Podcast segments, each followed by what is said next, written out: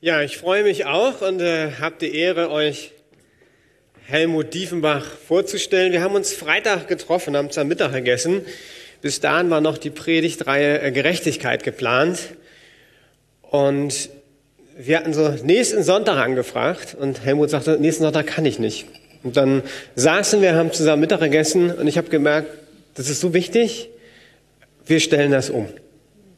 So flexibel sind wir weil ich gemerkt habe, dass Gott zu mir gesprochen hat, dass es nicht nur irgendwie ein Hilfsprojekt war, also natürlich auch, aber dass viel mehr passiert in der Ukraine, Ukraine trotz, der Le trotz des Leides und all dem, was passiert, dass Gott da am Wirken ist. Und das hat mich total ermutigt, wo ich gedacht habe, das müssen wir einfach hören. Deshalb freue ich mich, Helmut, äh, dass wir dich interviewen dürfen. Jetzt weiß ich auch, dass äh, viele dich kennen, aber es gibt immer welche, Helmut, die dich nicht kennen. Von daher stell dich doch noch mal kurz vor, bitte. Wer bist du? Woher kommst du? Mein Name ist Helmut Diefenbach, bin verheiratet mit Ulrike, äh, habe zwei Töchter. Ich bin Mitarbeiter in einer Stiftung, äh, der Stiftung Hope, arbeite dort in Kreuzberg und auch nach China und Nordkorea dort, unterstützen dort Gemeinden, Untergrundkirchen und auch äh, Reisen und Dienste nach Nordkorea. Danke. So haben wir dich kennengelernt als jemand, der in Aktion ist, der hilft, der unterstützt. Aber wie kam es dazu, dass du jetzt in die Ukraine oder nach Moldawien gefahren bist? Also wir haben gerade gehört, Korea ist normal äh, ein Ort, wo man dich regelmäßig finden kann. Ukraine normalerweise nicht. Wie kam es dazu, dass du diesen Hilfstransport gestartet hast? Es war am Mittwoch, 9. März ging ich mit einem kleinen Team am Bahnhof hier beten und ich, ich sah die Gesichter der Frauen mit ihrer Hilflosigkeit und ich sah die Augen der Kinder mit ihrer unheimlichen Bedürftigkeit. Und, aber ich sah auch Jesus in dem Ganzen. Der fragte Helmut, wo bist du? Helmut, wo bist du in dieser Situation? Und bin dann heimgefahren und sagte zu Ulrike, dieses Gebet hat mein Leben verändert und ich will mich in diese ganzen Sache investieren, koste was es wolle. Ah, und dann habe ich zwei Tage später mm, Pastor Pache angerufen, Hans-Peter Pache, und habe ihm die Geschichte erzählt und er sagte, Mann, wir haben doch hier über Matthias Daub eine Arbeit in Moldawien mit Flüchtlingen auch aus der Ukraine. Und dann rufe ich Matthias Daub an und er sagte, ja, mach einen Hilfsgütertransport. Das war alles am Freitag. Am Freitagmittag habe ich zwei Geschäftsleute angerufen, die haben mir beide einen Transporter und einen Van umsonst und einen Anhänger zur Verfügung gestellt, ein nicht-christlicher äh, Autohaus hier aus Berlin. Und äh, am Samstag habe ich dann mit Klaus kurz geredet. Am Sonntag hat Klaus hier zwischen ersten und zweiten Gottesdienst haben wir den Einsatz kurz organisiert. Von Montag bis Donnerstag drauf habt ihr alle Hissgüter gebracht. Am Freitag hier kamen wir hier an, Berge voll Hilfsgüter, Säcke, Schachteln, Kartons. Und ich war da mit, mit einem iranischen Flüchtling und meinem ehemaligen Drogenabhängigen. Und wir sind alle nicht die Organisationsgrecks. Und äh, ich dachte, wie soll das passieren? Wir mussten alles ordnen. Und dann kamen zwei Frauen total begabt, na, die strukturiert sind, die organisiert sind. Und die haben das alles dann schnell in die Hand genommen und das waren richtige Engel. Und die haben es alles wunderbar geordnet. In der Zwischenzeit kam ihr wieder, Heinz kam plötzlich mit fünf Säcken voll, voll Decken an. Und innerhalb von sieben Tagen ist das ganze Ding gestanden. Samstag, 19. sind wir losgefahren. Wir hatten eine Telefonnummer und eine Stadt Ducheni in Moldawien. Mehr hatten wir nicht. Wir wussten nicht, wo wir schlafen. Wir wussten nicht, was wir eigentlich machen sollten. Wir wussten nur, dass wir gehen sollten. Und sind wir losgefahren und irgendwann mal am Montag in den Karpaten bekamen wir einen Anruf. Wir leiten euch um ihr fahrt nicht nach Moldawien, denn es ist schwierig, Hilfsgüter da über die Grenze zu bringen. Fahrt direkt in die Ukraine. Und ich dachte, wir haben keine Ladeliste, wir haben keine Zollpapiere, die Fahrzeuge sind nicht für die Ukraine versichert. Und haben wir gebetet. Und Gott sagte ja. Dann haben wir schnell eine Ladeliste gekritzelt, so per Hand, äh, sind dann an die Grenze gefahren, haben dann per Telefon den Mann getroffen, der uns, der uns sicher über die Grenze bringen sollte. Und ich wusste, die Fahrzeuge sind nicht versichert. Aber kann es sein, dass Gottes Pläne nicht abhängig sind von Autoversicherungen? Und ich habe mich entschieden, Gottes Plan zu gehen. Haben wir kurz gebetet und jetzt fuhren wir über die Grenze in die Ukraine rein und wir fuhren dann in eine Stadt und in dieser Stadt war ein unheimlich großes, ungefähr drei, viermal so groß wie die ganze Gemeinde hier, ein riesen Hilfsgüterlager. Und die Christen waren vorbereitet, sage ich nachher noch einen Satz. Und wir kamen abends um 9 Uhr an mit unseren Autos und innerhalb von 20 Minuten haben die das alles ausgeladen, einsortiert in dieses Hilfsgüterlager. Und äh, am nächsten, dann kam ein Mann, der sagte, er übernachtet bei uns, ein Zahnarzt, tolle Gastfreundschaft in einer ukrainischen Stadt erlebt. Und am nächsten Morgen traf ich den Leiter dieser Organisation und äh, die hatten alles vorbereitet. Die wussten, dass der Krieg kommt. Die wussten, dass schwierige Situationen kommen. Und die haben überall im Land haben die Hilfsgüterlager vorbereitet. Die haben Busse gekauft. Die haben, die haben Öl, Dieselvorräte angelegt. Und äh, ich habe ihn dann gefragt, äh, was braucht ihr jetzt am allermeisten? Und es gibt ein ganz kurzes Interview, äh, wo dieser Mann äh, darauf antwortet. Das ist ein Mann, eine Organisation, eine Pfingstorganisation, die haben 1700 Gemeinden. Der ist mit für 1700 Gemeinden zuständig und dieser Mann steht in seinen Arbeitsklamotten da im Hilfsgüterlager und hilft und halt aus. Ich wollte das, das Video ist in Englisch und uh, vielleicht können wir das ganz kurz anschauen. So wir sind hier in Czernowitz in Ukraine. And uh, what do you do with also humanitarian aid? Uh, I greetings everybody from Ukraine. Thank you very much for your love. My name is Konstantin. We work together with the evangelical uh, uh, churches in Ukraine. In our union, we have more 1,700 churches, and we work uh, from Chernivtsi to help uh, whole uh, country today because it's a very big pain, and many people don't have uh, food and water and uh, from uh, that is one of central deposit. We have six deposit now uh, here in Chernivtsi, and three we have in Romania. We bring from whole Europe and bring here in Chernivtsi, and from Chernivtsi we send it to different part where is now most suffering and people don't have uh, what to eat and drink. What are the most important humanitarian aid? What do you need most important? Now, first number is the products alimentary. Many people, because was destroyed the factory, many people don't have bread, don't have eat, and they ask us every day, please give to us to eat, because the clothes, uh, if men and women, they can uh, have clothes for a few days, for a few months, but you need to eat every day and most of them need it now. And I ask brothers, sisters from Germany, please help us with food now. That is number one. Second, we need the, the gospels for people, a Russian gospel, uh, Ukrainian uh, New Testament to uh, bless people. Okay. Also die Zusammenfassung in Kurzform ist, dass er einfach nochmal erklärt, äh, seine Kirche, evangelische Richtung, die in einem ganzen Land arbeitet. Sie holen teilweise Lebensmittel aus Rumänien und die haben da ihr Verteilungslager, bringen die alle hin und erleben einfach, dass Leute einfach hungrig sind, weil Fabriken nicht mehr funktionieren, bombardiert wurden. Und er sagt einfach, wir brauchen ganz praktisch Lebensmittel, weil Menschen hungrig sind. Und das Zweite, was er sagt, ist, wir brauchen russische Bibeln.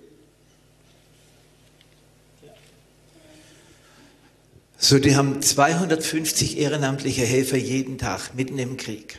Die kriegen die fahren teilweise mit bis zu 70 Bussen jeden Tag nach Kiew in die Kriegsgebiete rein und verteilen, was sie verteilen können. Es hat mein Herz unendlich berührt. Und ihr habt gehört, er sagte, Brüder und Schwestern aus Deutschland, bitte helft uns.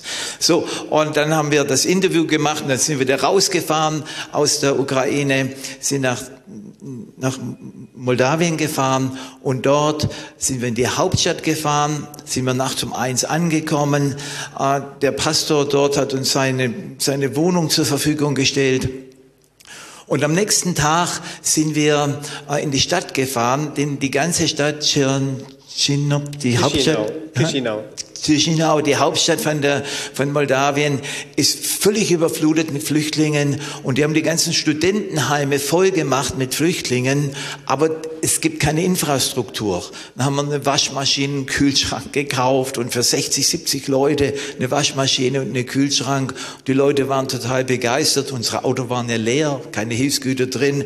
Sind wir zur Metro gefahren, wieder Hilfsgüter gekauft, wieder hingebracht, hin und her und überall war die Herrlichkeit Gottes. Überall waren strahlende Augen, überall war Dankbarkeit und es waren eure Gaben, die, die unsere Hände gefüllt haben. Und dann sind wir weitergefahren im Norden nach Duceceni und auch da ähm, zum Beispiel, wir trafen eine Flüchtlingsfamilie, äh, die waren, die waren zu acht in einem Raum na, äh, nur Matratzen, sonst hatten die nichts, absolut nichts, hatten keinen Bewegungsfreiraum. Und dann kam man auf die Idee, wir kaufen einfach zwei Doppelstockbetten. Haben wir die da gesucht und offensichtlich war das in Moldawien nicht nur wir, sondern gefühlt tausend andere Gruppen, die sagten, unsere Räume sind voll, wir brauchen Doppelstockbetten. So mussten wir das erstmal finden. Das war nicht die Frage vom Preis. Dann haben wir Doppelstockbetten gekauft und die da reingemacht. Ähm, und wir spürten überall, äh, die Christen sind, sind mutig, die Christen äh, wollen was bewegen, aber sie benötigen einfach unsere Hilfe. Ne, und dann sind wir am Sonntag, Sonntag, letzten Sonntag sind wir zurückgefahren und sind dann wohlbehalten wieder hier angekommen. Wow, äh, das bewegt. Jetzt äh, hake ich mal ein bisschen ein. Du hast das so einen Einfluss äh, durcherzählt. Du hast erzählt, die Christen waren vorbereitet. Äh, wussten die einfach, dass das kommt oder wie, wie kam es dazu, dass die schon irgendwie Hallen angemietet hatten, äh, Busse gekauft, äh, Benzinlager angelegt?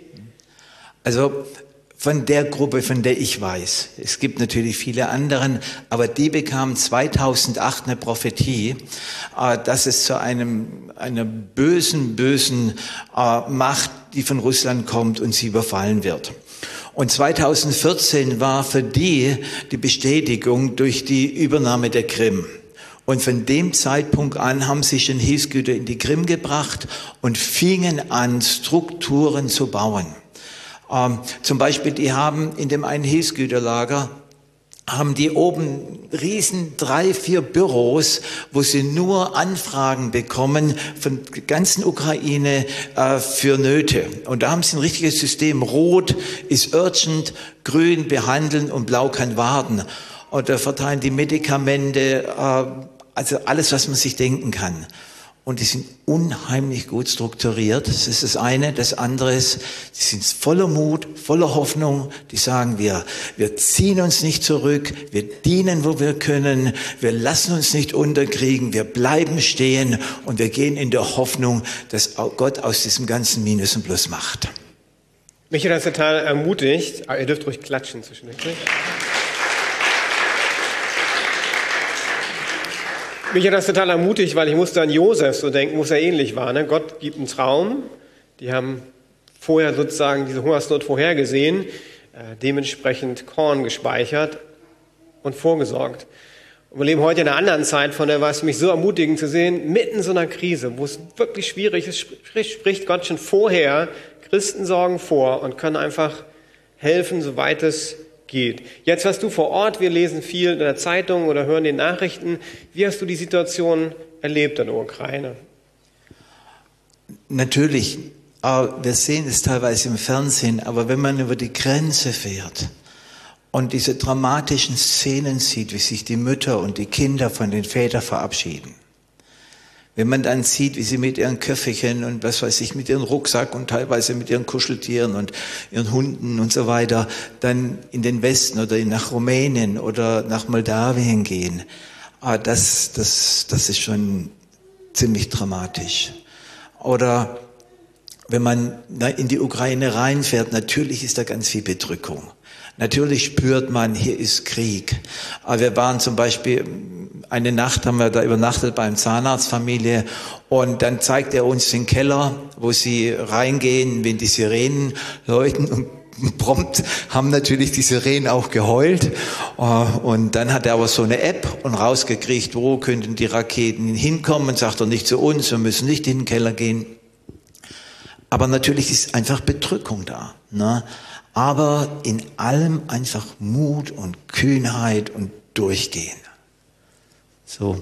Ähm, Vielleicht erzählst du noch die Geschichte vom, vom Zahnarzt, weil das hat mich auch ermutigt, du hast ja. erwähnt, der hat einfach also, äh, euch Zum Beispiel der Zahnarzt, äh, drei Kinder, na, ein tolles Haus und äh, und dann haben sie uns nachts aufgenommen, tolle Gastfreundschaft. Und da erzählt er uns, die ersten zwei Tage waren sie nur im Keller und haben mit ihren Kindern Bibel gelesen und gebetet und versuchten den Kindern beizubringen, was Krieg ist. Und sagten wir, wir wissen nicht, wie es weitergeht. Dann sind sie nach Rumänien geflüchtet und dann waren sie zwei Tage in Rumänien und dann sagt der Mann, was machen wir hier eigentlich? Ich gehe zurück und ich helfe meinem Volk, den Ukrainern. Und ich werde dort dann äh, als Zahnarzt, wo ich kann, den Flüchtlingen helfen. Und dann sagt seine Frau, wo du hingehst, gehe ich auch. Und dann ist er mit seiner Frau wieder zurück äh, in die Ukraine und seit den mehr oder weniger zwölf Stunden am Tag hilft er Flüchtlinge, hilft er Leuten in der Ukraine selber, äh, unterstützt und, und, und dient einfach. Wir haben eine, obwohl, nee, kannst äh, gerne äh, weitererzählen. Ja, ja. Ähm, es gibt in dem Sinn zurzeit vier verschiedene Bereiche in der Ukraine. Das eine ist das die Orte, wo die Kriege sind. Also das, und das ist schrecklich und das ist grausam und das können wir uns gar nicht vorstellen teilweise.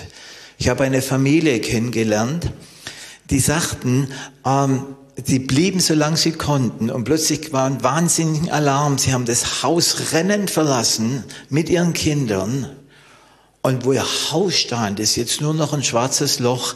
Das ganze Dorf ist total verwüstet. Die wissen, die wissen nicht, wo ihre Freunde, wo ihre Schulfreunde, wo ihre Arbeitskollegen, wo ihre Verwandten sind. Die sind nur weggerannt und kamen dann in Rumänien an. Und seit dem Zeitpunkt spricht ihre dreijährige Tochter nicht mehr. Und das ist vielleicht kurz zum Verständnis mit den Flüchtlingen. Es gab drei Wellen von Flüchtlingen. Die erste Welle war die, die, ähm, die kurz vorm Krieg merkten, es kommt was, teilweise auch gut situierte Leute, die haben ihr Auto gepackt und sind einfach losgefahren. Verhältnismäßig organisiert. Das sind teilweise die, die wir jetzt in uns, ihren Autos sehen, mit den ukrainischen Kennzeichen. Die zweite Welle, und das hat Russland ganz bewusst gemacht, als der Krieg anfing, haben die in ganz vielen Städten einfach Panik und Terror und Böses gemacht, dass Tausende und Abertausende Flüchtlinge einfach in Panik losgerannt sind. Die haben teilweise die warme Suppe auf dem Teller, auf dem Tisch stehen gelassen. Und das waren Tausende und das waren primär die Frauen mit den Kindern. Und jetzt ist die dritte Welle und das sind die, die verhältnismäßig lang geblieben sind, und wo jetzt ihre Häuser direkt zerstört werden oder die mitten aus dem Krieg kommen. Und das sind die, die am meisten traumatisiert sind, wie eben zum Beispiel diese Familie. Dann im zweiten Bereich in der Ukraine, also neben den Orten des Krieges, gibt es Orte einfach, wo ganz viel Mangel ist. Also Mangel an, an Ernährung, Mangel an Medikamente, Mangel an Gas, Mangel an Energie äh, und die Preise sind explodiert sind an ganz vielen Orten einfach Mangel. Habt ihr gehört, kein Essen, kein Trinken. Dann gibt es einen dritten Bereich. Das sind so, so Orte, wo die Leute Schutz finden, wie zum Beispiel Lemberg, hören wir, oder zum Beispiel äh, Tschernowski, wo wir waren. Das sind Städte, die noch nicht so sehr attackiert sind, wo, wo Hunderttausende von Flüchtlingen hinkommen und die anderen nehmen die auf und der vierte Bereich, das sind die Kirchen. Und die Kirchen und die Gemeinden sind rappelvoll. Es gibt zum Beispiel einen amerikanischen Missionar in Kiew, der hatte innerhalb von 14 Jahren haben sich vier Leute bekehrt. Nachdem der Krieg ausgebrochen ist, ist die Kirche voll. Und er sagt, ich bleib hier, weil hier ist eine Ernte. Und man spürt in dem Leid, in dem Not geschieht eine Erweckung. Es ist wirklich ein, ein geistlicher Aufbruch in der Situation. Wow. Ich habe ja auch gemerkt im Gespräch mit dir am Freitag, dass da ganz viel ist, was wir lernen können äh, von den Christen in der Ukraine. Was würdest du sagen, sind die Punkte, die wir mitnehmen können? Also wirklich vorbereitet zu sein und zu sagen, wenn wir in schwierige Situationen kommen, wir ziehen uns nicht zurück, wir dienen, wo wir können, wir wollen daran arbeiten, dass wir eine gute Resilienz haben, dass wir gute Widerstandskraft haben, dass wir vorbereitet sind und dass wir äh, da schauen, wo wir einfach helfen können, dass wir als, als Freunde, als Geschwister, als Gemeinde zusammenstehen. Die Liebe deckt eine Menge Sünden zu. Oh, und dass wir einfach uns entscheiden, dass wir das Böse mit dem Guten überwinden. Helmut, jetzt äh, weiß ich, bei dir geht's weiter. Dich hat das so bewegt, dass Gott weiter zu dir gesprochen hat auch, dass du die nächsten Monate schon ähm, weitere Transporte geplant hast. Erklär kurz mal, was passiert. Ähm, dieser mm, Konstantin, er hat mich zum Beispiel gebeten, 100.000 Bibeln zu bringen. Aber sie brauchen dringend Bibeln, ukrainische Bibeln. Und wir haben, äh, und das habe ich sehr stark aus Herz genommen, sagte, ja, ich, ich will meinen Beitrag leisten. Und nun, wo kriegen wir 100.000 Bibeln her? Na, und Traktate, ukrainische. Und ich habe einen Anruf gemacht, einen Anruf und bekam folgendes Mail. Lieber Bruder Diefenbach, wir freuen uns sehr, dass wir das Anliegen für notleidende Menschen teilen und uns dabei gegenseitig unterstützen können. 40.000 ukrainische Taschenbibeln sind für euch reserviert. Umsonst, frei Haus, liefern wir das euch. 40.000 haben wir schon.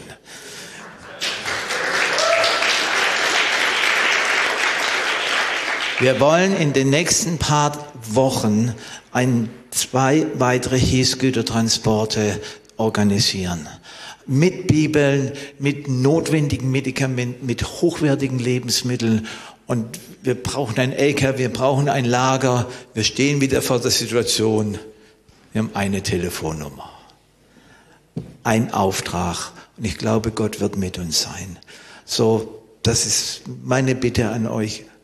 Vielleicht könnt ihr mit dafür beten. Ähm, wenn ihr in Zukunft irgendwo eine Dose Wurst kauft, bitte kauft eine zweite mit für die Ukraine. Ähm, ja. Wann ist der erste Hilfstransport geplant? Ah, in der 16. oder 17. KW, also ungefähr die, die zweite Woche nach Ostern. Also ihr merkt, zweite Woche nach Ostern, das geht richtig schnell. Ja. Und es gibt ja nicht nur eine Telefonnummer, es gibt auch E-Mail-Adressen. Also ihr merkt, in dem das wird auch komplexer und größer. Wenn ihr merkt, das hat euch angesprochen und ihr wollt irgendwo irgendwie helfen, äh, dann könnt ihr mir eine E-Mail-Adresse, äh, mir eine E-Mail schicken, nicht Helmut, weil er hat genug zu tun, und sagen, ich würde gerne helfen.